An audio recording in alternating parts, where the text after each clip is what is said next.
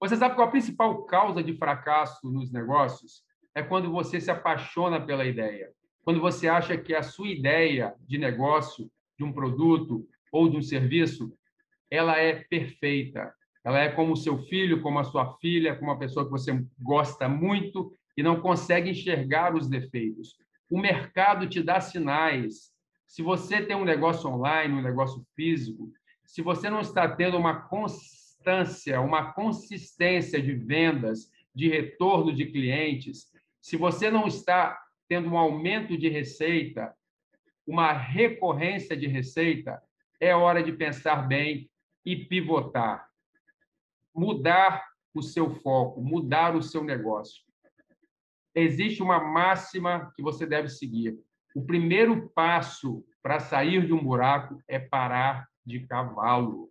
O grande problema do ser humano é confundir a resiliência, que é a capacidade de resistir às pressões, às dificuldades, às intempéries do mercado, e a persistência com a teimosia, com a insanidade. Não faz o menor sentido você querer enganar a si próprio, ficar com medo de desistir de um negócio pelo julgamento que poderá ser feito pela sociedade, pela sua família, pelo seu marido, pela sua esposa, de ser um fracassado. É melhor admitir o fracasso mudar o foco, mudar a direção e diminuir o estrago. No Vale do Silício existe um mantra, existe um ditado que diz que o fracasso ele é valorizado. Ele é valorizado porque quem fracassa dificilmente vai cometer aquele mesmo erro uma segunda vez.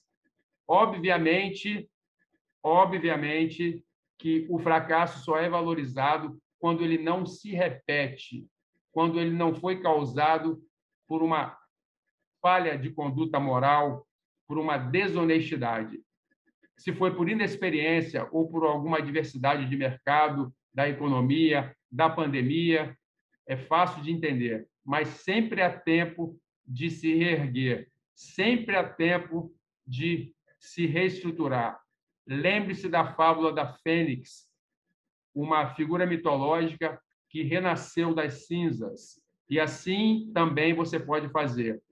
Mas para que isso aconteça, lembre-se, não se apaixone pela sua ideia.